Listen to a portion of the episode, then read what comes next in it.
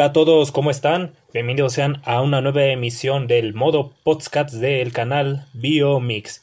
Yo soy su conductor Charlie Kuhn y tengo el gusto de tener en esta emisión presentes a dos grandes invitadazos, a quienes saludo con todo el cariño y la cordialidad del mundo.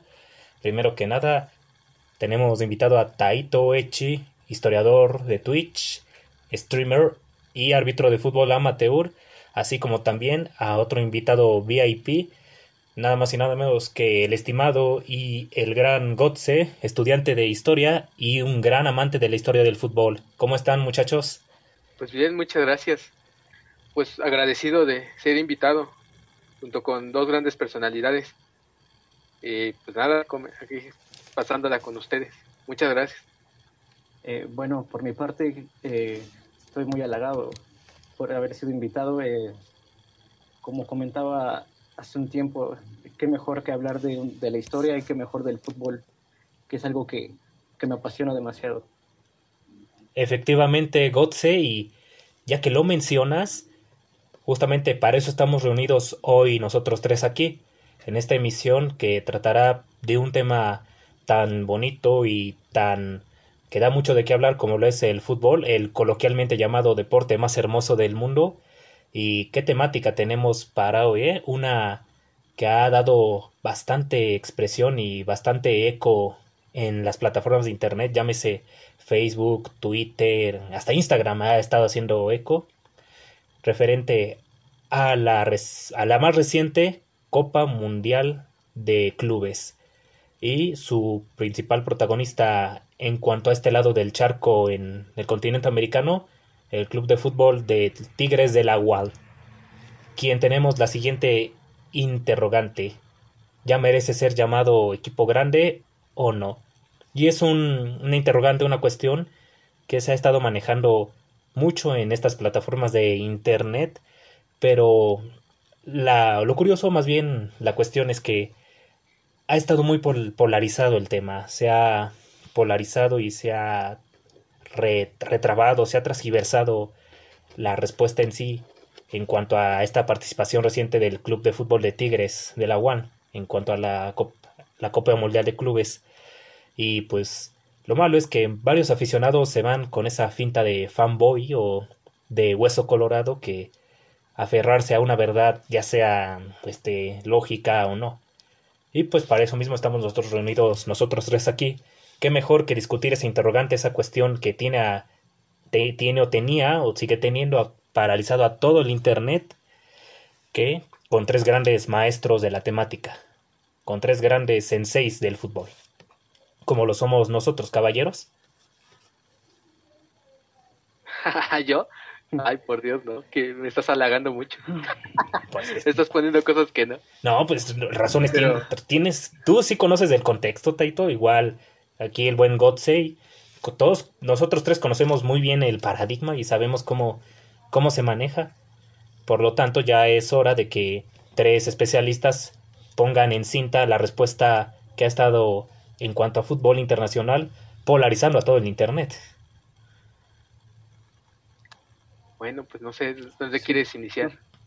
Claro, pues comencemos, por favor. Esto es un tema bastante interesante. Es muy interesante porque, comenzando por esa interrogante que decía, ¿el club, el club de fútbol de Tigres ya merece ser llamado un equipo grande o, o no? Por su reciente participación en el Mundial de Clubes. A primera instancia, ¿cómo contestarían esa pregunta? Tigres equipo chico. No, no es cierto. no, no es cierto. Bueno, no, pues no. La verdad es que no es cierto. Mm, pues no sé si quieras empezar tú, Gotzi, o yo. ¿Cómo ves? Eh, tú primero, por favor, quisiera escuchar tu punto. Ok. Mm, pues tenemos muchas circunstancias. Yo creo que si vamos a definir qué es un equipo grande, deberíamos hacerlo ahorita. ¿Por qué? Porque es un, creo que es una definición que ha ido cambiando con el paso del tiempo, y, pero que no ha perdido la esencia del mismo. ¿A qué me refiero? Ah, por momentos hubo eh, en que los equipos, en momentos tuvo los, los equipos que, que en su momento tuvieron un gran auge en, en su ámbito, ¿no? Por ejemplo, tenemos la época dorada de los 80 del América. Tenemos el campeonísimo de Chivas. El momento de los 70, si, mal, si no mal me equivoco, de Cruz Azul. Y el momento de los torneos cortos de Pumas.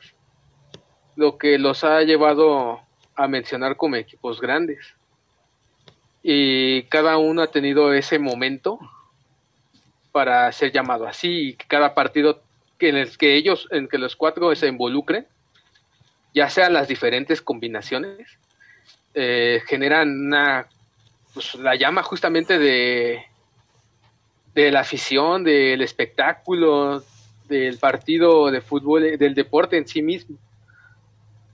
Entonces, yo quisiera tratar de definir qué es grande.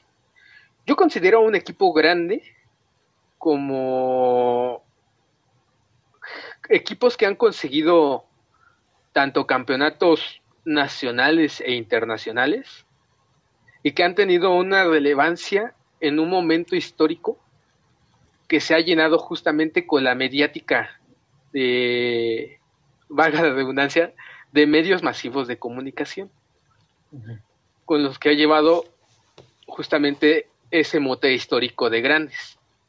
No sé qué opinen ante ello. Eh, bueno, creo que me gustaría tomar la palabra. Eh, concuerdo contigo, pero eh, tal vez el hecho es que se piensa de, de, tal forma que un equipo grande debe ser a la forma sudamericana, a la forma europea, a la forma de un equipo de antaño, que tiene muchos campeonatos, que tiene como mencionó Marcos, tiene gran popularidad no solamente en su país, sino también en su confederación, o en su continente, pero en, América son dos, dos confederaciones. Entonces, creo que eso es lo que llamarían grande. Sin embargo, yo creo que en México la situación cambia porque, eh, por ejemplo, el fútbol en, en Argentina se tornó mucho a, a, varios equipos, los dos más grandes, River y Boca. En, en Europa, pues vaya, los que están todavía actualmente, que son de los equipos de antaño que tienen campeonatos, son los que más prestigio tienen. Pero en México creo que sucede más un ámbito eh, de, popularidad. Creo que no tiene que ver tanto con los campeonatos, sino más bien con lo, con lo lejos que han llegado. Y sobre todo, eh, yo pondré en la mesa el tema de la centralidad, porque si hablamos de los cuatro grandes que hay en México, eh, tres son de la Ciudad de México, de la actual Ciudad de México. Entonces, pareciera que tal vez Tigres y Monterrey, eh, gracias a, mm, no sabría decir, si tal vez a su desarrollo mediático, por ejemplo, multimedios, eh, otras empresas que se han desarrollado en Monterrey, eh, podrían, han hecho mucho, digamos, mucho marketing para promocionar a los equipos.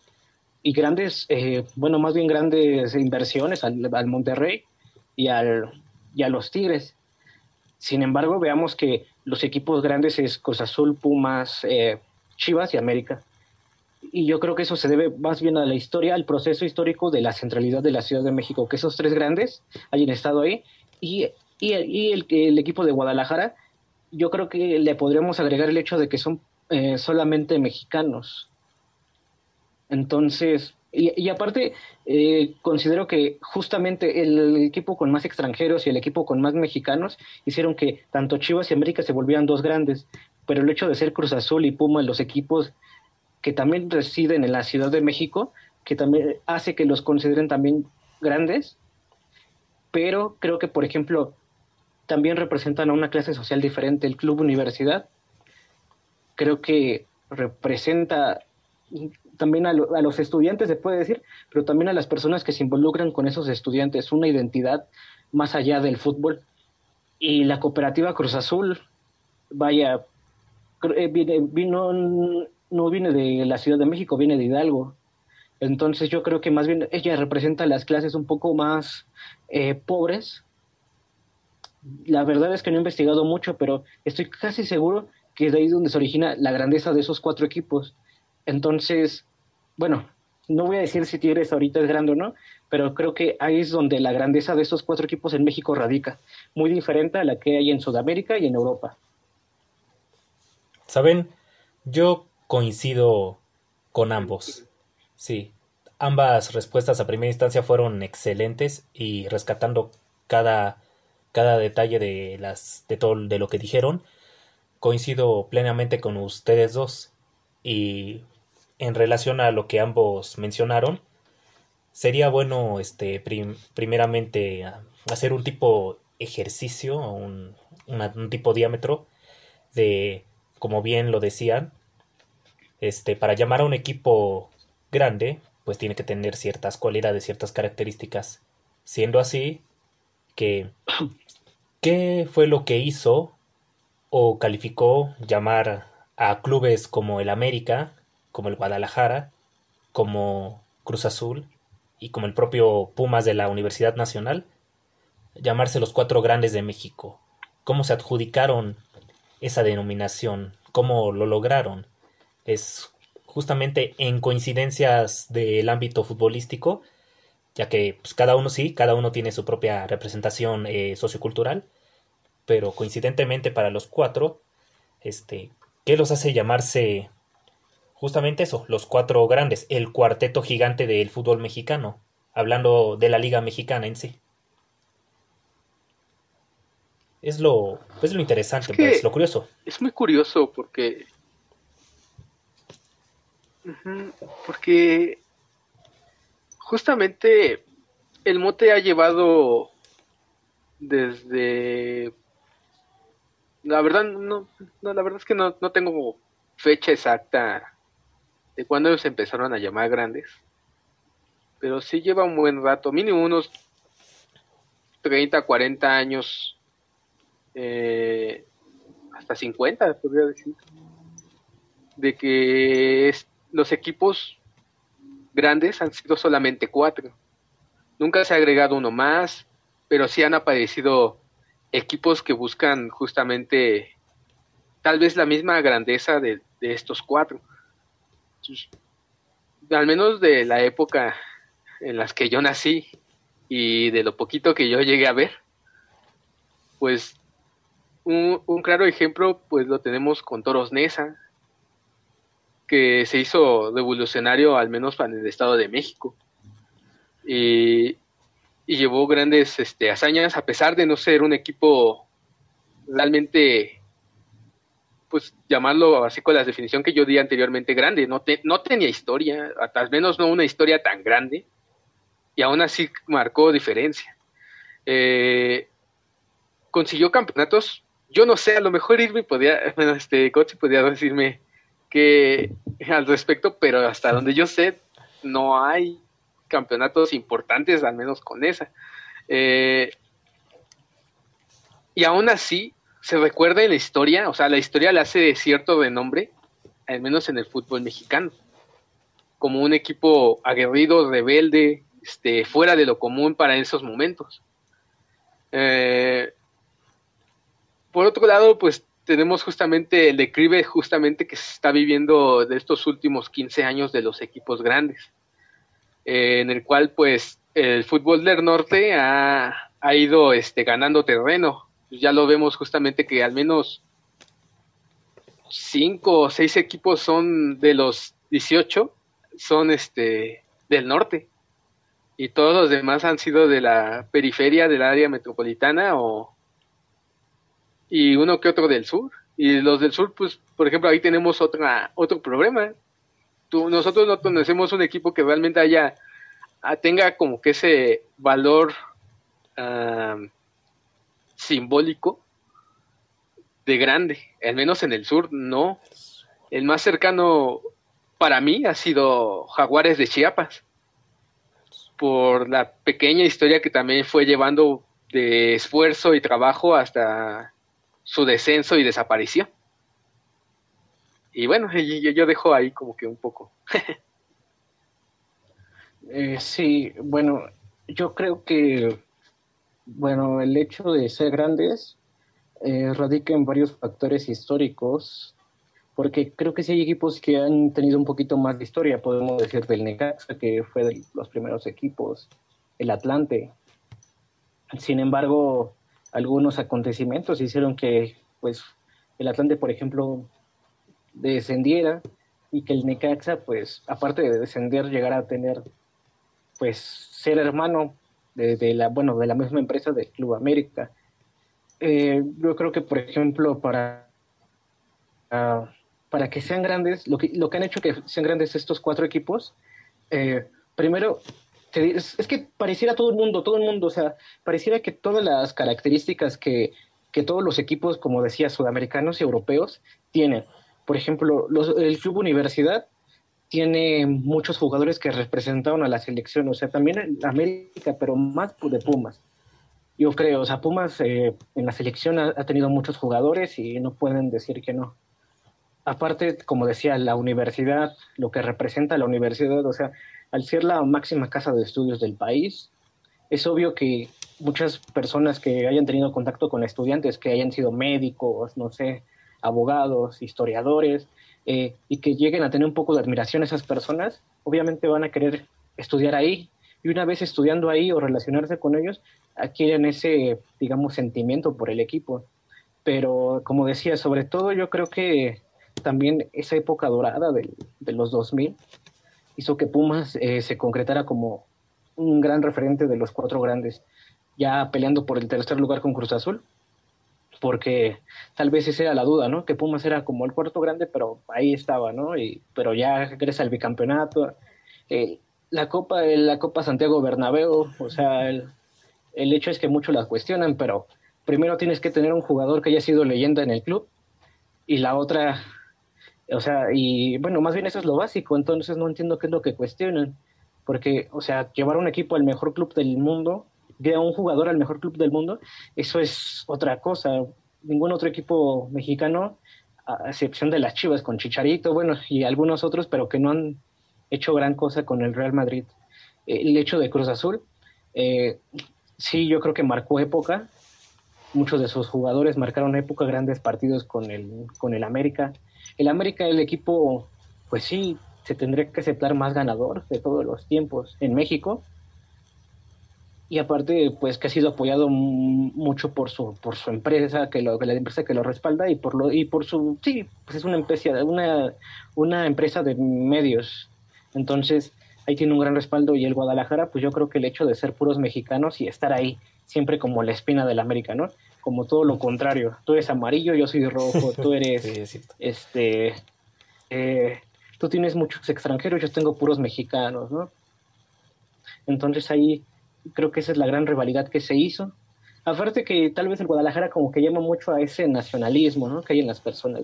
Sí, y el América llama mucho a eso, a eso que surgió como por los ochentas, mucha influencia extranjera en el país. Entonces yo creo que esas son las cuatro características que hacen que, que los equipos como que sean considerados grandes. O sea, les digo, es una gran diversidad porque hasta en campeonato se nota. Eh, Chivas es de los más ganadores en campeonatos de liga, pero no ha ganado muchas, este, ¿cómo se llaman? Este, Conca Champions. América sí. Por eso América tiene un poquito más de ventaja, ¿no? Pero América no ha podido jugar la Libertadores. Bien, o sea, más bien no la ha podido llegar como Chivas y Cruz Azul a, la final. Cruz Azul jugó la final, ha tenido bastantes jugadores. A pesar de que ahorita en, en este momento se diga que la Cruz Azul del Cruz Azul tiene un, tiene una gran representación en México.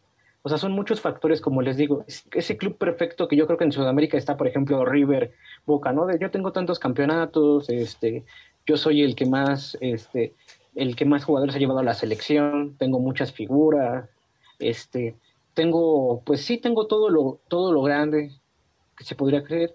México no es igual, entonces yo creo que ahí están esas características para que sean considerados grandes y el problema, por ejemplo, con Tigres y, como, y con Monterrey es que, como decía, no son equipos centrales, no son equipos que, como decía, o sea, no, están, no son en la Ciudad de México y no fueron así como batallando contra el América, como el Guadalajara.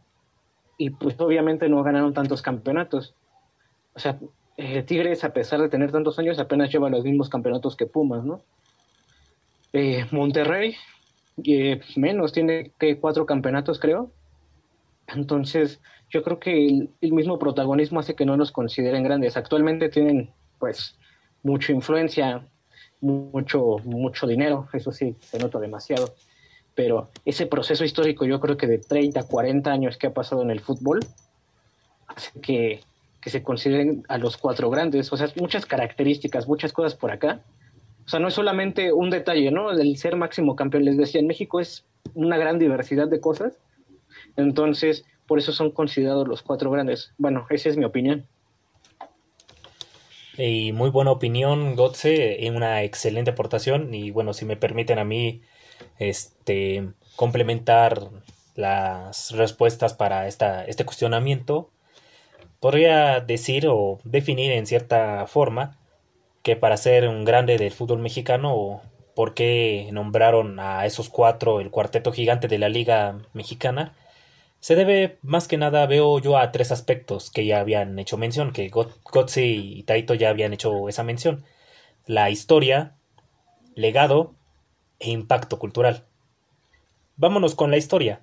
Este, puede que Tigres sea, como bien dicen coloquialmente en la en el internet, ¿no? El equipo del momento, el equipo millennial.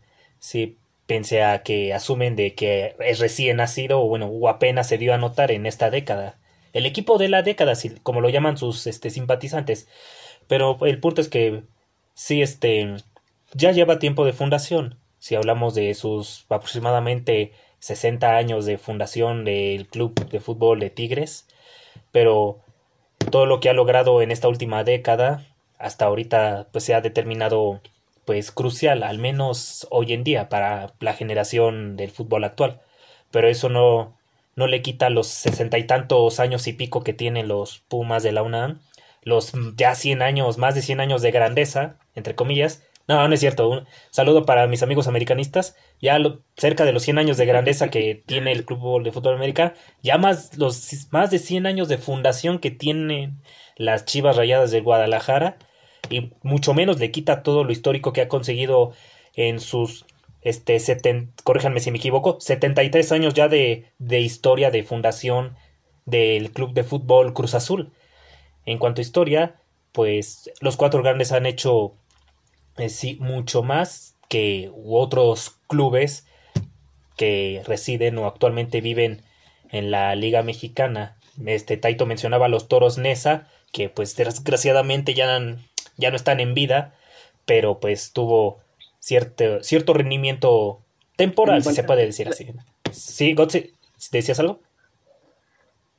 Perdón, perdón, la liga de balompié sí están los toros. Recuerden que la liga a lo mejor es pobre, pero sigue existiendo y, pues esperemos que la armen. No, pero, muy buena. Una debe haber una sucursal aquí en la primera división, al menos, pues, al menos como el Tapatío o el Zacatepec, pero una sucursal aunque sea por aquí, ¿no? Y este, les decía que no, este, la grandeza, entre comillas, que ha recientemente adquirido Tigres no quita los tantos años de historia que tienen los cuatro grandes. Y justamente Gotze tomó un punto bastante esencial en esta cuestión, que es el legado de los equipos. Por estos cuatro, el cuarteto gigante de la Liga Mexicana han pasado grandes figuras y monstruos de, de la historia del balompié, no solamente nacional, sino internacional. Pumas, conocemos a sus grandes leyendas, sus grandes figurones que pasaron por ahí, el máximo goleador en toda la historia del fútbol mexicano, Cabo Caviño, el para mí el más grande jugador en toda la historia del fútbol mexicano, el pentapichichi señor gol Hugo Sánchez, también este de los mejores entrenadores en la historia del fútbol mexicano, el gran Bora Milutinovic, si no es que el mejor, el que sí llegó llegó a llevar a México más allá de, lo que ha llegado en un mundial, de una Copa Mundial de Fútbol, entre otras figurones que hay, como Miguel España, el, este, el propio Enrique Borja, la Calaca José Luis González, también este, refiriendo, haciendo mención de los referentes de los demás clubes grandes, del Cruz Azul, mi, como por ejemplo Miguel Marín en el Cruz Azul, el catalogado mejor portero en la historia de la liga, porterazo, diría yo, y no solamente Miguel Marín, sino el Pablo Lespaguetti Larios, con su gran actuación y el legado que dejó en el Mundial de México 86.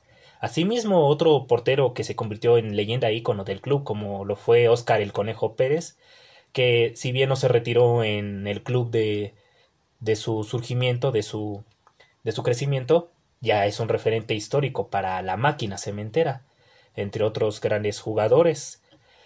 Asimismo, pues en Chivas, no nadie, Tigres no le quite el hecho de que por sus filas haya pasado gente de la calibre como el jugador, como Salvador Sánchez, gente de la, de la talla y el calibre como el abuelo del Chicharito, Tomás Balcázar, su, su propio papá, Javier Hernández.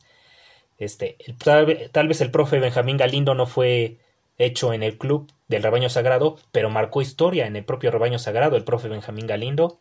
Asimismo, sus referentes como Jaime El Tubo Gómez, el propio Ramón Ramírez, y del América, pues no se diga todos los monstruos que ha salido de sus filas. Sague, Cuauhtémoc, este, Piojo López, etcétera, etcétera, etcétera. Haciendo mención a Tigres, qué jugadores, qué monstruos históricos, qué legado nos puede dejar el club de fútbol de la Autónoma de Nuevo León, que no sea el Bómboro. Si es que el Bómboro es el mejor de su historia, no sé pues es que también, por ejemplo, está Tomás Boy. Mm. Um, ¿Sí se hizo en Tigres Tomás Boy? Mismo, bueno, se le considera importante en Tigres. La verdad es que no sabría decirte, pero eh, el mismo exdirector técnico de la máquina, este, el que apenas sufrió la goleada del 4 a 0. ¿Siboldi? Este, Siboldi también era portero. En, Tigres, eh, este, entonces, híjole, es que tal vez por la cultura creo que sí no, no tenemos un referente. Creo que, creo que justo eso también es lo importante. Eh, creo que hay que aclarar un poco, bueno, a mí me gustaría aclarar algo aquí. Yo creo que hay que aclarar que la historia no solamente son fechas, o sea, por ejemplo, hay un tipo ahí en una televisora con una barba y habla con un acento muy fuerte para creer que que las palabras son más, este, yo diré... Meten más en la cabeza, ¿no? Por ser más fuerte. Sí, exactamente, o sea, eh, el problema es que él, él no habla, no, él no habla, más bien él está peleando a la, al momento de hacer el diálogo, entonces quiere imponerse y eso no es una verdadera plática. Un saludo, Alvarito. Que tener argumentos. Un saludo para Alvarito. ¿eh? sí, hay que decirle que los argumentos no, no tienen que ver con la tonalidad de la voz, más bien tienen que ver con, con lo que involucra, pero bueno, él, es un, él es un, ¿cómo diría? Este, es un payaso, eso, es lo que diría el gran, el gran Sócrates. creo, que ni fue futbolista o no es este, futbolista, no sé. Bueno, eh, yo considero... yo se me quedo bien con la definición de ir. De sí, adelante, este, Bueno, eh, yo diría que hay que entender que la historia son procesos. O sea, no es solamente un acontecimiento, sí, porque sí, son procesos continuos. Y, por ejemplo, eh, el hecho del, de lo mediático también es importante en, este fútbol mexicano del siglo XX, principios del XXI. También, por ejemplo, la influencia, como decía, de la institución, eh, los jugadores, eh, los títulos, es todo, no es algo tan sencillo como explicar, es que tienes más campeonatos. Entonces, en estos procesos históricos eh, está involucrada la cultura, las personas, o sea, entendamos que sí hay, o sea, el equipo sí está ahí, pero las personas son las que adoptan esa cultura. O sea, ¿cuántos equipos creo que no hemos visto, si alguna vez hemos ido como a los juegos de barrio, que tienen eh, por tradición uniformes de Cruz Azul, tal vez de América, de Pumas? Tal, de, las Chivas, o sea, las mismas familias se involucran con el fútbol, o sea, pensemos que el siglo pasado los dos mundiales fueron hicieron que la gente se involucrara un poquito más con el fútbol, porque retomaría lo que una, uno de mis profesores eh, sudamericanos me dijo, que el mexicano no es este no es un hincha tan grande como en Sudamérica. Yo me quedé espantado, digo, eh, ¿cómo es posible si hay barras, ¿no? Este, hay pleitos de fútbol, pero considero que sí, porque tal vez el mexicano no come diario fútbol, o sea, eh, él me decía, no, es, esa plática la tuve con él cuando era la final de la Libertadores Boca River. Es que en Sudamérica se come, se come ese partido, o sea, se come el Boca River, la señora, las personas en el autobús, los niños, los señores grandes, o sea, el fútbol es lo que se come ahí. En México tal vez el hecho de haber pasado los mundiales hizo que la gente se involucrara un poquito más, que tomara el fútbol sobre otros deportes, porque también entendemos que en, los años 50 era muy importante el béisbol en todo México. Ahora se está retomando, pero apenas, o sea, ¿cuántos años hubo que el fútbol fue el deporte predominante en, México? Entonces, yo creo que más bien es asociar, eh, buscar ahí como un referente, un referente que, que te llame la atención. Y pues yo creo que también eh, el hecho de esto de los, los enfrentamientos, eh, sí, por ejemplo, el representar una institución, ir contra, por ejemplo, los, todos los mexicanos contra los mexicanos y extranjeros, eh, el Club Universidad contra el América, el de los estudiantes, o bueno, el que representa una universidad contra el que representa una televisora, o sea, eso hace que las personas se involucren con los equipos. O bueno, en ese proceso yo creo que funciona así porque también el Necaxa en los noventas fue muy importante, pero sin embargo no se le considera, se le considera grande. Entonces yo creo que eh, hay que entender que son procesos, que hay personas, que hay sentimientos, que, hay una cultura involucrada adentro de esos procesos históricos, los cuales eh, hace que en un futuro nosotros le demos una interpretación a ese pasado ocurrido, a ese devenir. Entonces yo creo que, como lo menciono, eh, muchas personas estuve, se adoptaron mucho al fútbol, a un equipo, por muchas cosas. Otra vez no quiero repetir lo que dije, pero como dije, la universidad, el hecho de los mexicanos, todo el mundo se involucra con su pensamiento a ese equipo, por algo que representa. Entonces, en ese tiempo hay que estudiar más bien qué fue lo que pasó en México o cómo eran esas sociedades o cómo se fueron construyendo para entender por qué son llamados cuatro grandes. O sea, no es que de repente un día lleguen y es que no, no son cuatro grandes, este Puma no es grande, eh, Cruz Azul eh, no es grande, el único grande es América. No, o sea, son grandes por su popularidad, por todo lo que tienen encima. Por campeonatos, pues deberían de ser así, pero la verdad es que la liga también no ha sido una liga con grandes problemas, entonces no puede. Y es algo bueno, porque tal vez en Europa y en Sudamérica, las ligas ya tienen tantas ligas, River, Boca, el Real Madrid, el Barcelona, que pues sí hacen una gran diferencia al resto, ¿no? Pero en México no. En México no está así. Entonces yo diría que hay que entender esos procesos históricos, entender eh, no diré contexto porque me matarían mis profesores, pero diré estudiar el horizonte histórico-cultural de, los acontecimientos en los cuales se desarrollaron y entender que también algo importante, eh, que México no es un país unido, o sea, es una diversidad tan compleja que probablemente Tigres y Monterrey siempre han sido grandes en la Sultana, bueno, más bien en, Monterrey, y tal vez los demás eh, estados no lo entendemos tal vez ahí sí crecieron como con esa tradición, tradición, pero es un regionalismo. En cambio, eh, tal vez en el resto del, país se pensó pues en otros equipos, tal vez en Monterrey también lo, lo, entendieron, pero era como una competencia entre los equipos regios con los que estaban ganando campeonatos o los que representaban otras cosas, ¿no? Entonces hay que entender esa complejidad de la realidad para poder entender qué son los por qué son los cuatro grandes. Eh, le digo, no es tan sencillo como decir, este no es grande. Eh, y bueno, esa es mi participación. Ya me cansé.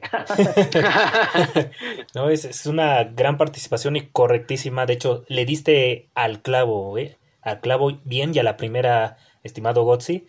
Justamente si pudiera sintetizar o resumir de cierta manera una respuesta que podría contestar de cierta, en la mayoría de las instancias, si no en todas, esta cuestión es justamente esa, el impacto cultural en derivación de la centralidad que nos has mencionado.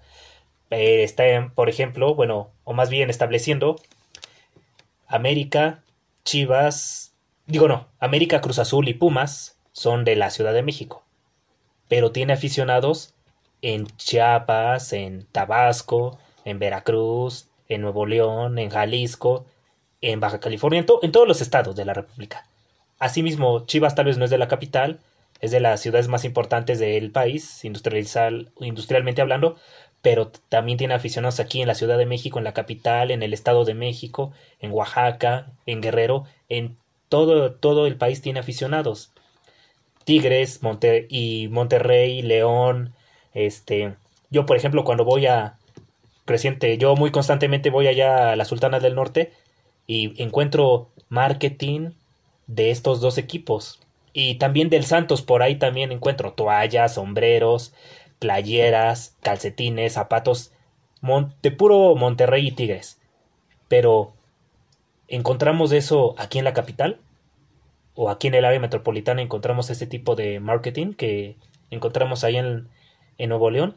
¿O aquí, como en Veracruz o en, o en Baja California, allá en Tijuana, mi tierra, que cada vez que voy siempre encuentro todo de puro cholo, de cholo squinkles, puro puros cholos de Tijuana ya.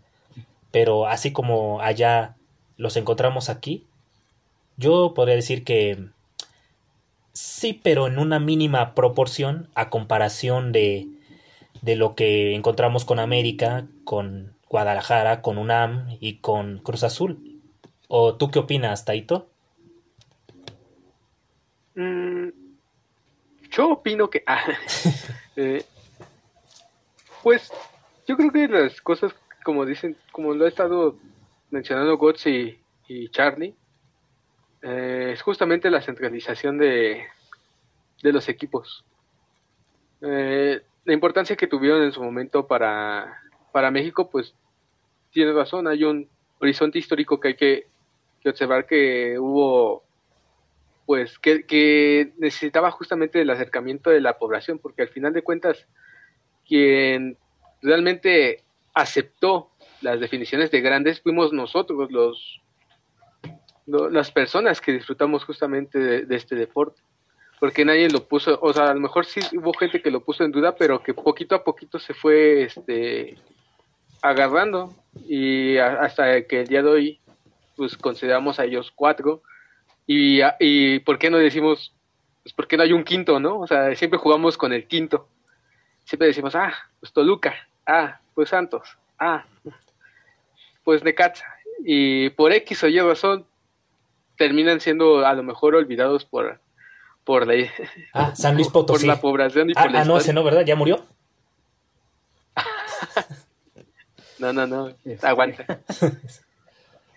Eh, pero yo creo que hay un factor, o sea, justamente yo quiero tomar ese ese camino, que el factor espectador, eh, aficionado, eh, también hay que, hay que tomarlo en cuenta. porque Porque creo que es justamente por lo que yo puedo empezar a decir que Tigres no puede ser grande, al menos no ahorita.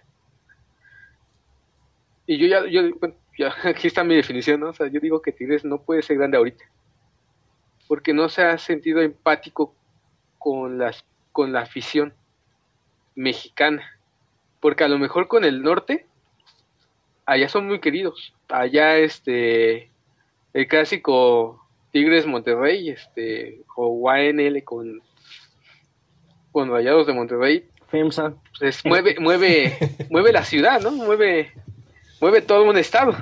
Hasta tres, yo digo, ¿no? los tres del norte. De hecho, lo paraliza, ¿eh? Nunca ha sido allá. Nunca ha sido allá cuando es clásico regiomontano. No, no manches. yo quiero llegar justamente a ese punto después, pero tú, tú me sabrás decir. Sí. Tú que, continúa. Que estás por allá, este, tú me podrás sacar de esa, de esa duda. Entonces, hasta tal punto de que se paraliza. Pero aquí, si bien ya no lo tomamos como un derby, como un partido como lo sería el San Luis Querétaro, que es un partido que para ellos es importante, pero para nosotros es muy irrelevante bajo el este la visión del aficionado mexicano del siglo XXI. Eh, sí considero que pues, esto es lo que necesita Tigres y que no ha sabido no solamente encontrar, no, no ha encontrado, sino ha sido irrespetuoso justamente con ello. Ha jugado, vienen, aquí vienen como que mis comentarios más polémicos. Ha sido engrandecido a tal modo que su misma grandeza lo ha cegado. No le ha, no ha lleva, no ha llegado justamente al corazón del aficionado, de la mentalidad del, aficionado para decir, es que ese equipo ya debería ser llamado grande. Ni para, o sea, y ni siquiera lo veo como algo de que le va a quitar algo. O sea, por ejemplo, podríamos bajar a cualquier equipo de, de los cuatro grandes del lugar donde está y poner a Tigres. Y la verdad es que, al menos para mí, yo no me sentiría cómodo. Yo seguiría luchando y diciendo, ahorita, ahorita, Tigres no es grande. Y yo creo que ese, ese es el factor. Y por otro lado, creo que también tenemos que comprender eh, el, el, horizonte cultural del norte. ¿Por qué los mueve tanto a ellos estos partidos? ¿Por qué los mueve eh, cada vez que existe ese encuentro y no, por ejemplo, o sea, al menos aquí en el centro, pues no creo que llegue o a interesar a gran medida, porque a lo mejor sí llega a interesar un Tigre Santos, un Tigres Tijuana, un Monterrey este, Juárez. Ah, yo creo que el, norte tiene algo, algo específico, por lo que para ellos ya es este, considerarlo grande y a, lo, y a lo mejor justamente necesitamos justamente el contexto cultural, o digo, el horizonte cultural, perdón, de, del norte. A eso, bueno, yo, yo quiero llegar a eso para terminar mi idea.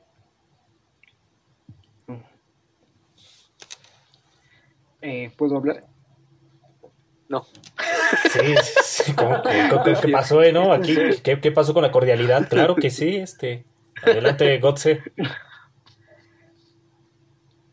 Así son los de la ciudad, lamentablemente, pero bueno. No, no. Somos amigables. Este, no, bueno, nada más los que están por las. Por ahí, por ahí. eh, bueno, creo que tiene mucha razón Marcos.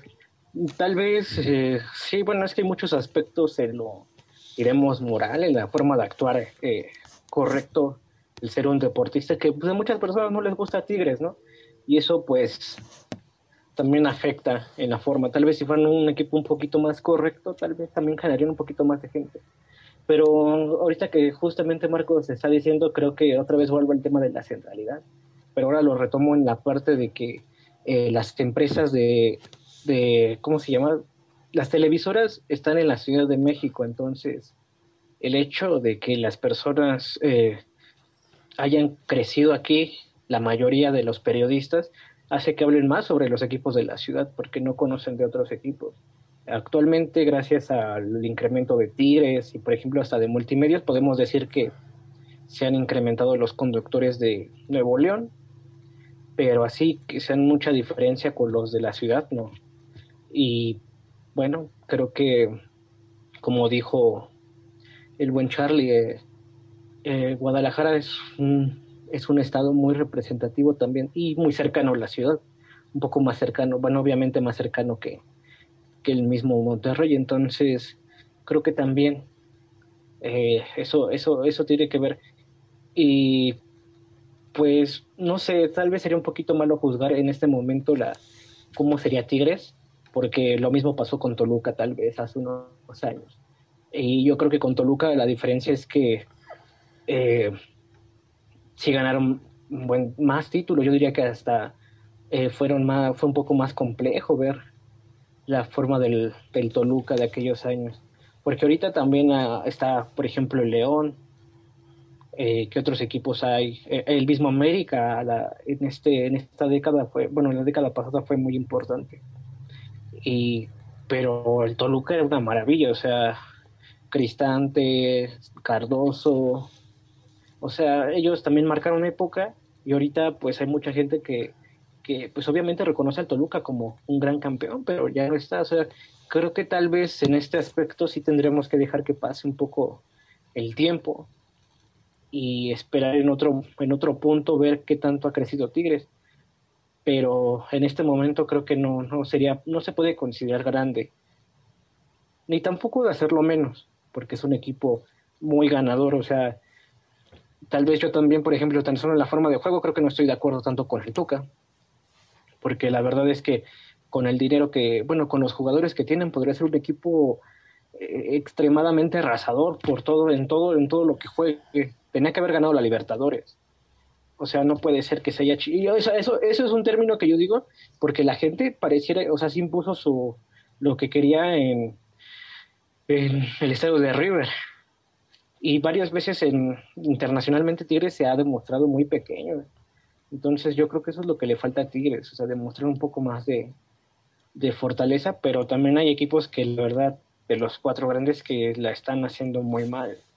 América no creo que pierda rápido en el Guadalajara. Eh, tal vez Pumas y Cruz Azul, uno por perder tanto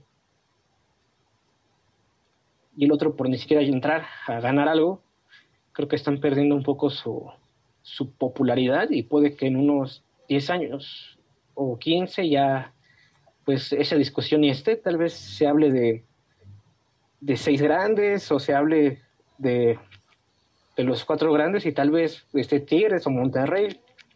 No sé, yo, bueno, eso es lo que yo, yo pienso. Disculpa, Gotzi, eh, cuando hiciste referencia a lo del. Es que a mí también me gusta. Así, ah, Perdón, perdón. Bueno, solo le preguntaba rápido a Gotze. Cuando hacías referencia de, del Toluca, hablaste del Toluca, ¿te referías al de, dirigido por Américo el Tolo Gallego?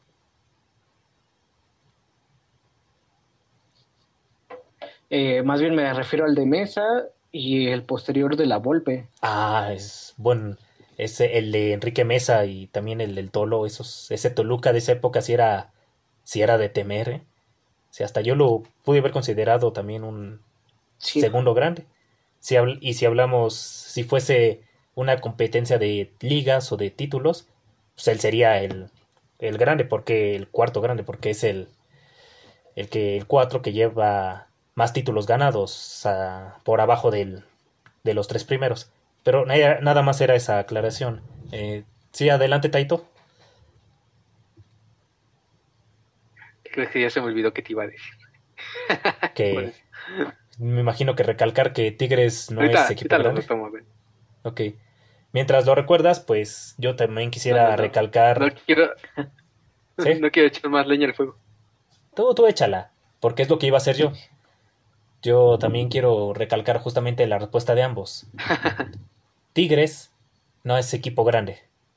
Efectivamente, Tigres no es equipo grande, tal vez aún no, tal vez en el futuro, quién sabe, pero en este momento, en este preciso momento que es el que más nos importa a todos, no es equipo grande Tigres.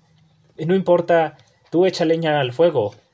Si los fanboys, los Tigres de corazón, bueno, todos los aficionados del equipo de, la One vienen y te la hacen de jamón o te vienen a echar bronca pues por hablar así de sus queridos tigres. Las cosas como son, la realidad. Digo, por eso somos senseis, somos maestros de este deporte. No somos aficionados, porque ahí estamos en otra perspectiva. Además, hasta te podría decir que se enojarían más si dijera que, que este, el fútbol ni es real, es fuera de subliminalismos, claro. El fútbol es ni es un deporte verídico. Pero bueno, para no este, seguir echándole leña verde aquí a la fogata, pues sí concluiríamos los tres que, que Tigres no es un equipo grande. No merece ser llamado equipo grande. ¿Es lo que ibas a recalcar, Taito? Sí. Sí, yo, yo considero que, que no es equipo grande por ahora. Estoy en concuerdo con Gotzi. O sea, puede que en unos 10, 15 o hasta 20 años, y si todo sale bien en el, sistema tanto de aficionado como mediático, como, como deportivo, puede llegar a ser grande. Yo no digo que no, porque igual yo, concuerdo con Gotzi. Tigres no es no es un equipo malo, al menos no ahorita. ha sabido ganarse al menos el debate de ser equipo grande por su fútbol, por su modo de juego, o al menos tan, tan siquiera ya, ya por otras circunstancias, pues al menos por su plantilla. Tienen a un buen goleador, tienen buenos jugadores en, plantilla. Ay, creo que se fue. Gotzi. Gotzi, don. Sí, se fue. Este. Bueno, mientras este. Continúa. Allego. Mientras sigue, continúa con tu. Este. Con tu aportación, por favor. Hola. este. Decía Taito que. Sí, adelante. Ah, perdón. Y considero que, que, lo que le falta a Tigres para ser ah, grande ah. es justamente la empatía tanto con, con el fútbol mexicano, porque por lo presentado en el Mundial de Clubes y por lo que dijeron de sus declaraciones, pues no se siente. Y yo, yo lo entiendo, o yo quiero comprenderlo, de que pues algunos jugadores extranjeros pues no tienen que representar justamente a México. Eso yo lo entiendo. No, no está ni en la obligación porque ah, pues al final de cuentas trabajan y se sienten identificados con el club, más no tienen una obligación con el país. Yo lo considero así. Pero pues sí, al menos mostrar un respeto y una empatía por quien te acuñe, por quien este, está alojando en un país donde realmente nadie dice que juegas mal, solo te falta una actitud, sea idealista, ¿no? Pero más positiva hacia, hacia la afición que quiere un equipo mexicano, pues, que gane, ¿no? Yo considero eso. Eh, bueno, me gustaría hacer una, una participación rápida. Sí, adelante. Lo que dijo el buen Taito. Um, sí, concuerdo con él. Bueno, es que tal vez eh, yo creo que esa fama que tienen los, los futbolistas eh, y bueno, la tradición de Nuevo León tal vez hace que, que hayan dicho eso, ¿no? Pero la misma empresa les dijo que tenían que representar a México. Entonces, eh, vaya, ahí fue un problema para ellos. Pero Sí, eh, eh, creo que tal vez mi, una, una, opinión tal vez final es que Tigres sí no es grande, pero creo que sí hay un gran mérito, un gran mérito por el equipo que es, que el equipo que se ha creado. O sea, sí, la verdad, mucho tiempo, mucho tiempo ganando, mucho tiempo demostrando que ha sido un buen equipo. Y sobre todo yo, bueno, a mí me gusta más este, valorar los, eh, los grandes trabajos en los procesos largos, porque tal vez en el fútbol no se nos olvida que es un, es un juego. Es un deporte, sí, pero es un juego. Y al fin y al cabo los resultados pueden variar, o sea, va a haber muchas circunstancias y creo que todos tratan de, otra vez saludando al periodista que les había dicho, eh, creen que son cosas del destino, que es este que es algo que Dios te da, la grandeza, que, que es algo que, que está, es algo innato, y no es así, o sea, es un juego. Creo que esto también es eh, mi oportunidad de decir que espero que no siga la mucha violencia, o sea, que entendamos que es un juego, que se tiene que seguir haciendo de tal manera, o sea, se tiene que seguir participando y bueno, no, eh, al fin y al cabo se ven resultados futbolísticos, pero creo que lo que mejor habla es justamente lo que tal vez Tigres, algunos jugadores de Tigres no han hecho, que es demostrar que se tiene que perder bien, así como se gana, y también que hay que representar a, las instituciones y sobre todo eh, lo digo por, por los niños, por los niños, porque apenas este, bueno, me voy a estirar un tantito más. Estaba viendo que, por ejemplo, habían expulsado, me parece, a un jugador del... Eh, Taito me puede colaborar a un jugador que aventó apenas un árbitro eh, no sé si me puedes decir el equipo. Creo que, fue Toluca. Creo que fue del América o ah, en el América. Cuando fue el caso de la suspensión de un año para ambos jugadores. No, apenas esta semana hubo un jugador. Ay, no, no sabría decirte. Tengo como ¿De que dos, tengo dos nombres. Bueno, me ¿Toluca? parece que fue de Toluca. de Tol- Eh, creo que fue de Toluca. Sí, creo que fue de Toluca. No estoy muy seguro. No, yo pensaba Pero, en uno de Tigres. Eso, eso- pero- eso es lo importante, o sea, y también, por ejemplo, de los puntos quitados en la mesa con el América, o sea, es, hay un mensaje para las nuevas generaciones. Un mensaje para las nuevas. Sí, Ah, perdonen, ¿sí me escuchó? sí, sí, te escuchas bien. Sí, sí, sí. Sí, un decías un mensaje para las nuevas Hola, hola. generaciones. Bueno. Ah, perdón, perdón. Perdón, perdón. Sí, te, escu- te escuchamos. sí, este, eh, bueno, prosigo. Yo creo que el, el mensaje para los niños es lo importante. el mensaje para los niños es lo importante, para las nuevas generaciones. Eh, entender que la historia sí es importante, pero eh, hay, hay que volver a las personas del presente y sobre todo a las personas jóvenes a que tomen decisiones. O sea, con base en la historia vas a tomar decisiones, sí, pero tienen que ser buenas decisiones. O sea, ellos tienen que decidir para algo bueno para su vida ahora y pensemos que ese tipo de, de estrellas que son presumidos, que son personas que hacen actos violentos, que empujan árbitros, y por ejemplo el hecho de decir que te tiene que ganar todo en la cancha no es real. O sea, eso, eso no, o sea, tiene que haber una disciplina tanto técnica como de los jugadores. Por eso mismo tiene que no, no tomar, o sea, por eso mismo se hacen multas a algunos jugadores. O sea, creo que más que eh, promocionar la violencia y decir es que la grandeza es así, eh, hacer una separación de poder. Y creo que más bien es poder entender esta historia para poder uh, hacer entender a, los, a, los, a las futuras generaciones eh, cómo es el deporte, cómo se ha construido y con base en, las antiguas, en los antiguos jugadores, crear grandes jugadores, o sea, que se superen, ¿no? O sea, que superen a los anteriores jugadores o, sea, o que se traten de igualar a ellos, pero que sean mejores personas. Eh, y bueno, eso es yo creo que lo mejor. Y disciplinados, otra vez disciplinados. Uh -huh. Y pues sí, sobre todo porque la liga, pues sí, la liga MX, bueno, ahorita la eh, Guardianes 2020 es eh, donde todas las ligas pe pequeñas se van a basar. Todo lo que van a ver ahí, todos los niños lo van a querer repetir.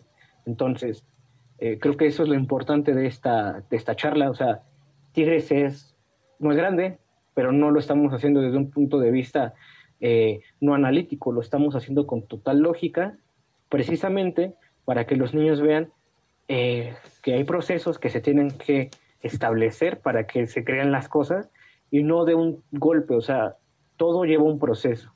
Y para mí eso es lo importante de la historia, todo es un proceso. No puede suceder algo así porque sí, todo tuvo que haber pasado por algo. Y pues para ser futbolista y para ser una gran persona reconocida, tienes que ser una persona disciplinada, tienes que tener muchas cualidades. Entonces yo creo que, aparte de decir que Tigres no es grande, ese sería el, el segundo, ¿cómo se llama? Eh, la segunda respuesta a la que llegué con esta gran conversación.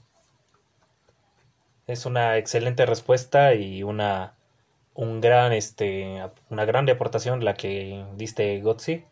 Y pues, si se puede, si podríamos, así muy brevemente o sintéticamente, arrancar este problema de raíz que surgió todo este movimiento polarizado en el Internet. Vayamos, pasemos al Mundial de Clubes. La actuación de Tigres en el Mundial de Clubes. ¿Cómo, cómo la vieron ustedes, chicos? Si este, fue digna, fue de suerte o fue este, regular a comparación, pero ojo, a comparación de otros clubes mexicanos que también han participado en el torneo. En mi caso yo podría decir que Tigres, sencilla, lógicamente, y las cosas como son, la tuvo fácil. Tigres la tuvo fácil en comparación de los demás equipos que han participado en el Mundial de Clubes. Por ejemplo, eh, Necaxa en el año 2000, cuando fue en Brasil, cómo se ganó ese tercer lugar eh, de los primeros, si no es que el, primer equipo en lograr un puesto tan alto en el torneo. ¿Y a qué equipo le, le fue a ganar? Eh? Nada más y nada menos que el Real Madrid. Ya, llevándolo al cuarto lugar, quedándose con el tercero. Recientemente Monterrey, su acérrimo enemigo del, de la UAL, que no sé si vieron el partido, pero qué baile, qué partido le dio a Liverpool, ¿eh? Y hablo de Liverpool, ¿eh? Uno de los grandes de la Barclay Premier League. El partidazo que le dio en el Mundial de Clubes es digno, ¿eh? de una digna participación. Lamentablemente, pues nada más llegó hasta el tercer lugar también. El Pachuca en sus tiempos que yo, yo llegué, recuerdo yo haberme desvelado y estar cerca de las 6, 5 de la, de la mañana viendo sus partidos porque llegaba como un gran, llegaba así, llegaba muy a, inflado, si se podría, por decirlo, llegaba así muy, muy engrandecido después de haber ganado la Sudamericana, ya de haber ganado dos ligas de fútbol, de haber ganado la Conca Champions, o sea, llegaba engrandecido al Mundial de Clubes aunque lamentablemente no avanzó mucho, pero en referente a Tigres y derivado de estas comparaciones, ¿cómo lo vieron ustedes, muchachos? Su participación. Mm, bueno, yo, yo quiero empezar. este, yo considero que Tigres tuvo una participación como se esperaba de Tigres. O sea, jugó como tenía que haberse jugado justamente el Mundial de Clubes. Yo creo que hizo una participación eh, buena porque se jugó justamente a lo que a lo que iban y cada partido que al menos pude eh, la verdad es que no los vi no los vi todos o sea ni siquiera completos pero lo que llegué a ver, al menos por ejemplo con Ciudad, eh, fue dañino. O sea, se esperaba un partido, si bien a lo mejor fácil, porque ya estamos este, siempre acostumbrados de que la CONCACAF es una de las confederaciones este, pues que da pelea, pero que no tiene el nivel necesario para dar este grandes sorpresas. Eh, no es como la Conmebol. También consideramos que la Confederación Asiática va subiendo poquito a poquito.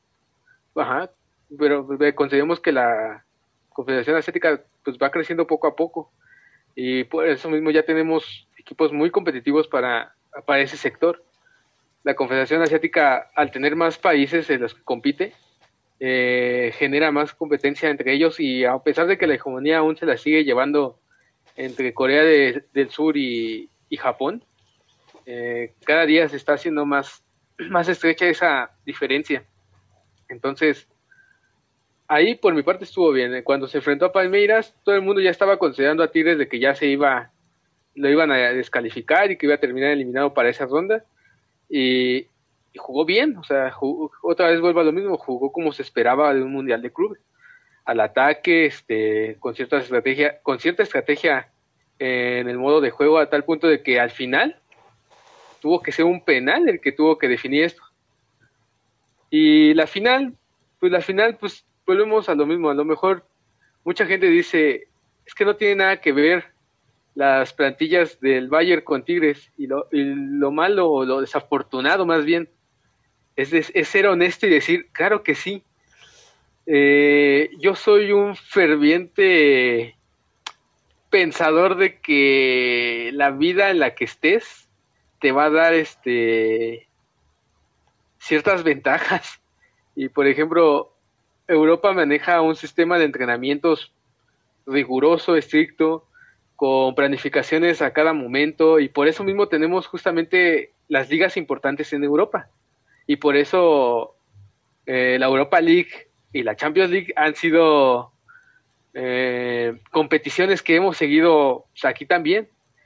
Entonces, enfrentarte con ese nivel de exigencia al nivel donde nosotros si bien somos bien eh, de cierto punto disciplinados y estrictamente competitivos, pues nos mueve más las emociones y más el, el hecho de seguir jugando y de estar este compitiendo, cuando también se necesita un poco de disciplina en ese aspecto. Entonces, también pues tenemos las cuestiones de que, quieras o no, a lo mejor mucha gente considera que, que el gol que tuvo Bayern no debe haber sido este contado por lo mismo del VAR. Eh, yo considero que no, ese es un factor que también juega al final de cuentas, porque al final de cuentas somos humanos y, y, somos competitivos, o al menos en ese aspecto del deporte de alta competición. Entonces, ya para terminar, yo considero que Tigres jugó, jugó lo que tenía que jugar, se enfrentó a los mejores de cada confederación, o al menos a los mejores que le tocó, y, y hoy en día tiene su lugar justamente como uno de los dos mejores equipos de, del mundo. Cosa que no le quita nada y que espero pues le sirva justamente para pues para seguir adelante y para a lo mejor armarse ya de una buena historia para considerarlo grande, volvemos al. Antes, este, si me permitiera... Sí, este, bueno, eh, creo que... Sí, bueno, bueno adelante. Ah, creo que, creo que, sí, creo que Tigres hizo una participación buena, porque de hecho siempre, o sea, si vamos a los prejuicios del fútbol, todo el mundo piensa que el fútbol sudamericano es mejor que el de la CONCACAF, ¿no? Cosa que no creo, porque también otra vez vienen, como dijo el buen Taito, eh, estos temas del arbitraje y de otras condiciones han afectado mucho el fútbol. Pero a mí me dio gusto, la verdad, que le haya... Normalmente eh, y era algo raro, yo pensé que ya se escogía. Bueno. Bueno, ¿me escuchas? Se la señal. Te, se está cortando un tantito, contra el, eh, contra el equipo europeo en la, segunda ronda para escoger la final. Y no, entonces creo que esta circunstancia ayudó mucho. Es que te cortaste un poquito. ¿Sí me escucho? Sí, sí. Bueno, te cortas un poquito. Sí, yo sí te escucho. Ah, perdón, perdón. Eh, permítanme un segundo. Ahora sí, ya. Vale, ok. Este, bueno, pero Entonces, yo creo que el hecho de, el hecho de que Tigres haya, eh, bueno, que más bien en esta, esta ocasión le haya tocado jugar contra el equipo de Sudamérica, eh, ayuda muy a fortalecer mucho, pues, el tema de, de América, ¿no? ¿Qué equipo, qué confederación es más importante? y me dio mucho gusto, o sea, que ganara Tigres a Palmeras, sobre todo porque, vaya, siempre se habla, ¿no? De que el fútbol mexicano no sirve, que es, no, Tigres demostró que es un buen equipo, y la final, pues, eh, sí el tema de disciplina, pero creo que Tigres es muy disciplinado, o sea, creo que en esta ocasión no, no hay tanto falta de recursos porque eh, al, delantero, a Yeknia creo que le pagan 9 millones de dólares, entonces creo que el tema del dinero no es la diferencia. Eh, con todo el dolor de mi corazón, tendré que decir que el Bayern si, si le ayuda un poco el arbitraje, tal vez eh, con el reglamento en la mano pudo ayudarlo, que no es lo mismo este, mover un partido, ¿no? De, de dos partidos de una final y el tercero que no viene en el reglamento y decir que se va a jugar en Querétaro, ¿no? no es lo mismo. Eso no, eso jamás va a ser lo mismo, porque eso es ir en contra del reglamento. Pero con el reglamento en la mano, el Bayern, pues, lo favorecieron un poco. Y la verdad es que la forma de jugar de Tigres, pues, era, tendría que haber atacado, tendría que haber ofendido y posiblemente a lo mejor hasta ganado. Pues hubiera sido algo genial, no, no por solamente por el Tigres, sino por el fútbol mexicano. O sea, que no sean egoístas, el fútbol mexicano se sentiría muy alegre. Pero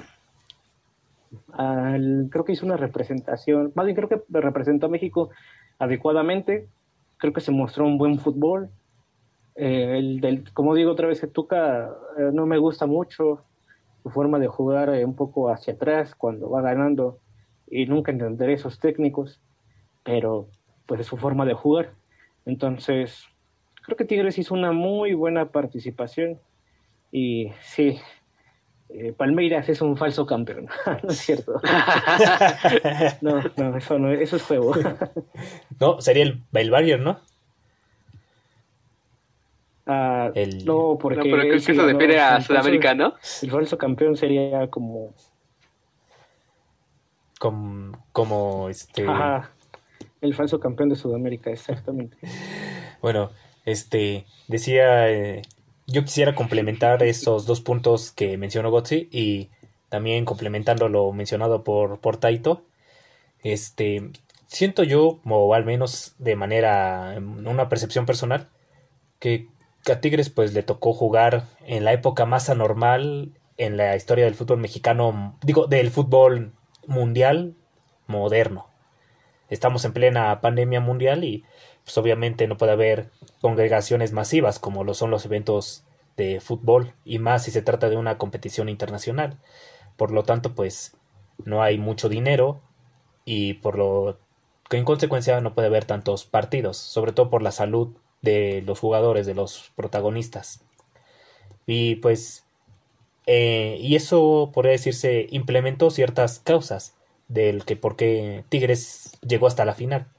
No hubo, no fue como en los años anteriores que hubo más partidos, más rondas eliminatorias, y sí les costó, les costó, pues literal, un, un cojón a los demás clubes mexicanos.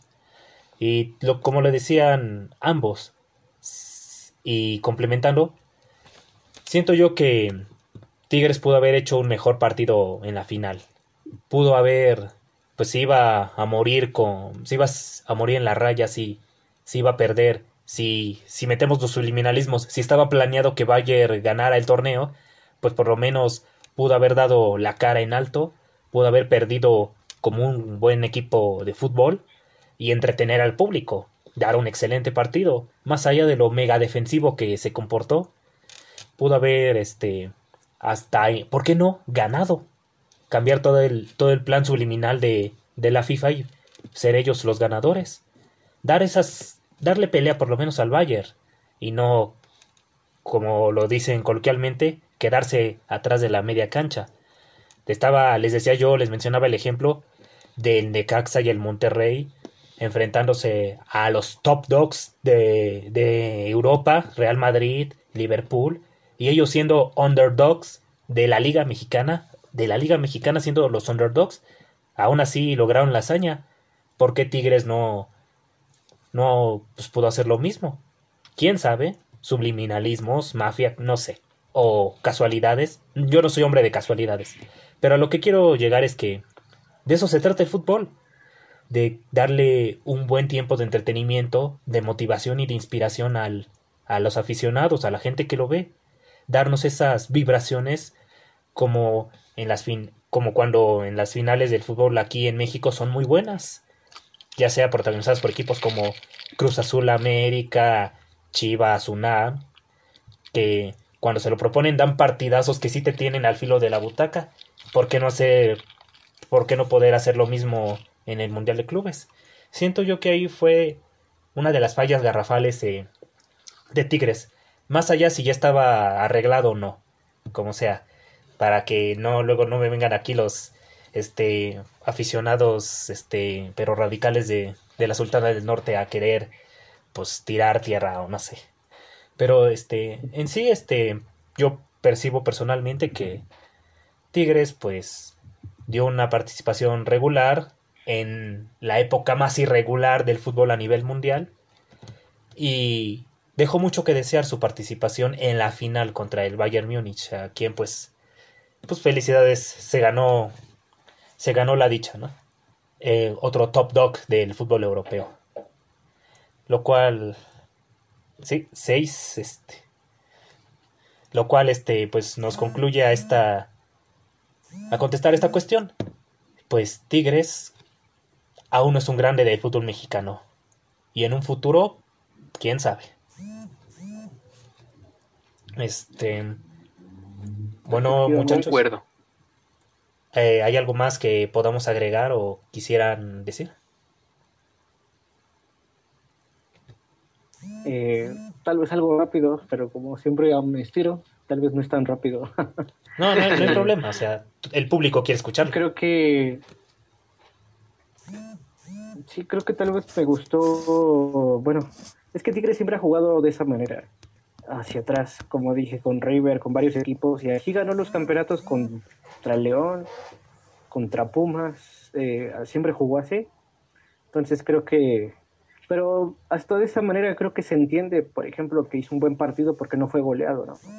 Eh, y creo que dio un buen reflejo de lo que es el fútbol, ¿no? Eh, equipos bien preparados, que cuando se plantean bien, tiene que ocurrir un, gol muy bueno. O algún detalle que se le haya pasado, un detalle humano que se le haya pasado al árbitro. Eh, así es el fútbol. Creo que eh, eso me gustaría, porque una, hace un tiempo en, una, en la semifinal de Pumas Cruz Azul, con, otra vez, con todo el dolor de mi corazón, escuchaba a un, a un comentarista de la empresa de, de aquí de la ciudad de, bueno, diré, de, no sé si decir com. Tú dilo, no, aquí no se censura nada. No hay censura aquí, ah, adelante. Ah, está el doc. ah bueno. ah, bueno. Escuché al, doctor, escuché al doctor García que decía que, que lo que había hecho Pumas eh, no era fútbol, que no era una gran hazaña, que era algo, algo malo, algo... Y, y con todo el orden de mi corazón, eh, pasando unos minutos y después de haber eh, sentido un poco de molestia, creo que tenías razón. El fútbol no es así, no puede ser que un equipo profesional un día golee y al otro día se deje meter cuatro goles o por lo menos tres goles rápido. Eh, y creo que Tigres hizo eso, se acomodó bien, jugó a su manera y pues tal vez si ya habría sido el planteado el partido así, pues lo disimuló muy bien, pero creo que Tigres, o sea, por esa parte siempre ha jugado de esa manera. Y lo bueno es que quedó así como, como un buen equipo de fútbol, que pues, está bien planado, que no se cae hacia a ningún lado, que no tiene errores. O sea, es simplemente un equipo de fútbol y pues sí, eh, creo que esa es mi idea, o sea, decir que esto, eso fue un buen fútbol, un buen fútbol representado. Eh, con Palmeiras, por ejemplo, tal vez no sea un partido espectacular, pero las jugadas que hizo, o sea, el hecho de haber hecho un penal significa que estuvo dentro del área. Y pues eso es fútbol. El fútbol es competir, es tocar, es... Eh, tal vez Marcelo Bielsa lo dice perfectamente, ¿no? Es, mucha disciplina, pero dentro de la disciplina hay personas, eh, bueno, grandes jugadores que van a hacer maravillas. Entonces, creo que esto es lo que es el fútbol, o sea, mucho, mucha, este, ¿cómo se llama? Eh, mucho análisis, pero sí, Tigres, verdaderamente me hubiera gustado que hubiera sacado un poco de magia, un poco de talento, un poco de individualidad, algo diferente para haber ganado, porque la verdad es que ese Bayern no fue el mismo Bayern que volvió al Barcelona, o sea, no sé si ya estaba cansado, pero no fue igual. Bueno, y aparte tenía algunas bajas, ¿no? Pero creo que en sí me gustó mucho el fútbol de, esa, de ese Mundial de Clubes, o sea, se demostró cómo es el fútbol, o sea, el fútbol como debe de ser, bien preparado, bien, planta, bien plantados y una maravilla, un error humano es lo que define los partidos. Eso es lo, lo que yo creo. Sí. A mí me hubiera encantado que pues, me hubiera entretenido más el partido de la final. Para eso pues, es el fútbol y el básquetbol y el voleibol y la natación, la lucha libre, boxeo, artes marciales mixtas, entretenimiento deportivo. Simplemente, bueno, para mí, con que cumplan esa función, ya hacen un excelente trabajo. Taito, algo que ah, quieras. Bueno, ¿Sigo, sí? Adelante. Ah, perdón, es que quería decir rápido, ajá, es que justamente el fútbol actualmente creo que ya hay tantas cosas que se ocupan en todos los deportes, eh, no solamente en el fútbol, que ya no importa las maneras, eh, lo que importa es ganar. Entonces, bueno, obviamente una liga, una liga que sea mala, pues se gana de la peor manera, ¿no? Pero, por ejemplo, en el básquetbol, por algo Golden State dominó todo, o sea, puros tiros triples entre Curry y se me olvidó el otro jugador. O sea, es algo que normalmente no se hace en la NBA, ¿no? Pero es efectivo, consigues más puntos. El Bayern, pues solamente se plantó, sabía que podía ganar y Tigres también se plantó eso es lo malo del fútbol actualmente, porque a todos nos gustaría ver un partido ida y vuelta, ¿no? Que, se juegue muy potente, pero sería mucho riesgo, sobre todo por el dinero que involucra, el puesto, o sea, todo eso. Entonces, pues creo que sí fue el fútbol, pero pues sí, concuerdo. A todo el mundo le gusta ver una pelea de boxeo o cual donde, perdón la palabra, pero se rompa la madre, ¿no? O que estén que estén bien golpeados. un partido de básquetbol donde se estén aventando, que esté muy intenso, pero... espera, no, no que... No una pelea de boxeo que te la vendan como la, la pelea del siglo y termine nada más en dos rounds y por knockout. Ah, perdón, Eh, Ajá, exacto. Bueno, sí. sí, una tos que tose. sé a qué te refieres, pero es que en, el tema del box, este, ah, es complicado porque Rocky ya demostró todas las, todos los vicios que todos los vicios que tiene el box. Entonces, este, creo que creo que en el box se entiende perfectamente cómo se maneja un campeón, ¿no? Y tiene que durar años. Pero en el fútbol, pues, sí, o sea, te plantas, juegas algo, pero pues sí a todo el mundo le gusta un partido súper súper rápido de fútbol, de básquetbol, ¿no? Y más cuando se involucran muchas personas. Pero, pues lamentablemente es algo de la actualidad, es algo que no cambia, y menos entre los equipos, entre equipos que sean muy bien hechos. Pero, pues no perdamos la esperanza y sí, eh, no sé, creo que hay que ver por otros equipos que jueguen y pues les digo, la liga de balompié no es una mala opción, es un, torneo bueno. y tal vez un poco la liga femenil, también es bueno ver esa liga y pues, no sé, tal vez también me quedaría que, que ver otros deportes para que entre menos veamos fútbol, más nos gusta el fútbol, porque ya de tanto ver lo mismo ya, ya cansa, ¿verdad? Cruz Azul eh, ya no quiero tanto. no sé. No, yo sí coincido plenamente contigo, Gotzi. Eh, pienso como tú. Comparto tu opinión, ¿eh? Hoy en día el deporte, llámese fútbol, básquetbol, etcétera, no se está vendiendo bien. Tienes toda la razón del mundo.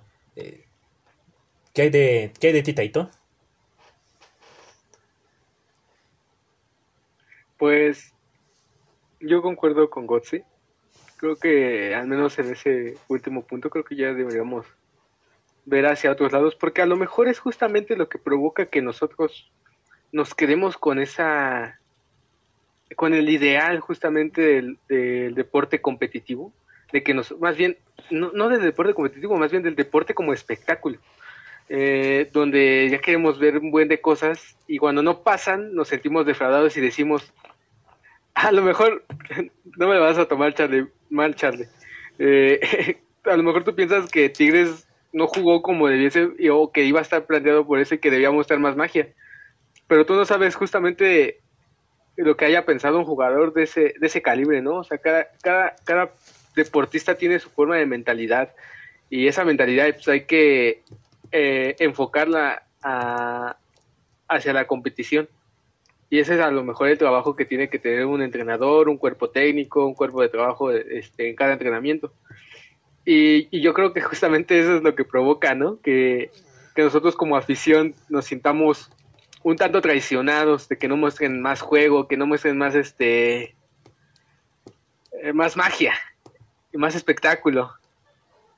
Yo lo entiendo, eh, a lo mejor porque si lo vemos desde, desde la parte como usuario, pues uno sí quisiera ver más cosas de ese estilo a veces no se va a poder, porque al final de cuentas somos humanos. Entonces, hay que ver eso. Eh, por otra parte, para a lo mejor ya encaminar esta a una conclusión, yo lo único que me queda es que se quede en la reflexión, ¿qué es un equipo grande? ¿Cómo va cambiando esta definición a lo largo del tiempo? Y pero cómo ha conservado la esencia para referirse a equipos que, que al menos para mí han, han ganado bien, han tenido su parte de historia correcta, eh, o al menos su parte de horizonte histórico-cultural muy, muy bien definido. Y, y cómo este también queda empatizado, cómo, cómo el aficionado se queda empapado justamente con la idea que juega el club en ese momento. Entonces, eh, la definición va a cambiar porque al final de cuentas creo que como, como cambia todo el, el proceso histórico. Y a lo mejor por eso mismo, a lo mejor posiblemente a esa manera Tigres va a llegar a ser grande, o al contrario, como va a cambiar la definición de ser equipo grande, a lo mejor nunca llegue, porque justamente necesita eh, la definición pues va a hacer cambio, cambio este en el proceso de, de si es grande o no. Con esto termino un, pues, un buen aplauso y ¿Hay algo adicional que nos guste con, que quisieran comentar, eh, agregar? Bueno, pues Eh, este no, no, no. concluyen, justamente fue una buena conclusión. Este todo queda todo deparará en un futuro próximo o lejano con el fútbol y demás deportes, incluyendo este los reales. Pues este pues yo les Sean más agradezco. variados, chavos, por favor. Sí. No, no solamente de fútbol vive el hombre, ¿verdad? O Sí, practiquen tocho, sobre todo el tocho es buen deporte ahorita últimamente. yo les recomiendo, ¿quieren un deporte así chido, chido? Ahí está la lucha libre. Ese sí es reporte real, señores, ¿cómo no? Ese es 100% real. Recomendado al 100%. El santo. No, este, bueno, pues este, pues ahora este, pues les agradezco a ambos, Taito, Gotzi, muchísimas gracias por aceptar la invitación y por contribuir en y participar en esta emisión de eh, el modo podcast de Biomix, la temática de fútbol referente a Tigres. De verdad les agradezco mucho y espero que se la hayan pasado bien y se hayan pues divertido en esta plática que tuvimos. Bueno, muchas gracias. eh, como la verdad me gustó mucho y creo que enriquecimos mucho la plática y un gusto platicar con ustedes dos. No, pues muchas gracias también a ustedes por compartir sus opiniones, por invitarme a este espacio y pues compartir un- mi opinión. Eso siempre se agradece y pues nada, espero si hay la posibilidad de volver, adelante, aquí estamos. Muchas Ah, gracias. pero por supuesto que sí, Ed, que estoy contemplando y yo estaría encantado de tener este otra emisión con ustedes dos, ya sea de fútbol u otra temática en la que igualmente dominemos y sepamos muy bien de ella. De verdad, yo encantadísimo por, por volver a estar en una otra emisión con ustedes. Ya se verá en un futuro, pero de antemano y en el presente, una vez más, les agradezco muchísimo por haber estado aquí, por haber participado. Y pues, si, si ya no queda nada más que decir, pues nos despedimos del público. Este, ¿quieren compartir sus redes sociales o algún modo de contacto o algo que quieran compartir? Señor Gotzi, ¿qué Eh, dice usted? Eh, por mi parte, no. eh, me quiero mantener todavía- todavía un poco incógnito. Muy bien. Y por parte del... Uh, ¿Sí? sí. Bueno, si gustan, nada más pueden checar en Instagram. eh, me llamo Irving Morrison. eh, chequen ahí. Eh, la verdad es que solamente subo contenido, puras fotos, pero algunas veces subo algunos comentarios acerca de lo que pienso. Entonces, si gustan seguirlo, eh, prometo subir un poco más de reflexiones acerca de las lecturas que hago en la escuela y de lo que pienso al día a día. Perfecto, lo tendremos este posteado en la descripción de, de este del canal de en YouTube hablando y ¿qué hay de ti Taito, el historiador más grande de Twitch? ¿Alguna plataforma que quieras compartir? No, pues tú ya, las ya lo mencionaste, pues síganme en Twitch como Taito Echi, así tal cual. Ahorita no he subido mucho, pero ya espero que en esta semana ya, ya le estemos dando un poquito Igual, ¿eh? Yo también a los jueguitos mientras comemos galletitas. yo espero tener una colaboración contigo, ¿eh? Con la estación más poderosa de juegos de Twitch. Claro, claro. Ahí cuando, se, cuando podamos, ahí nos estamos poniendo de acuerdo. Por supuesto, pues una pues muchachos, una vez más muchísimas gracias por por estar aquí, por participar y pues hora de la despedida, no tal vez no nos queremos no nos queremos ir, pero todo debe de- todo tiene un final y que sea un final con broche de oro, este como lo fue en esta emisión del modo podcast de Biomix con dos grandes invitados en seis del fútbol. Pues muchas gracias, Muchas gracias. a Taito, Muchas gracias, a, gracias. Gotze. Yo soy Charlie Kuhn. Hasta la próxima.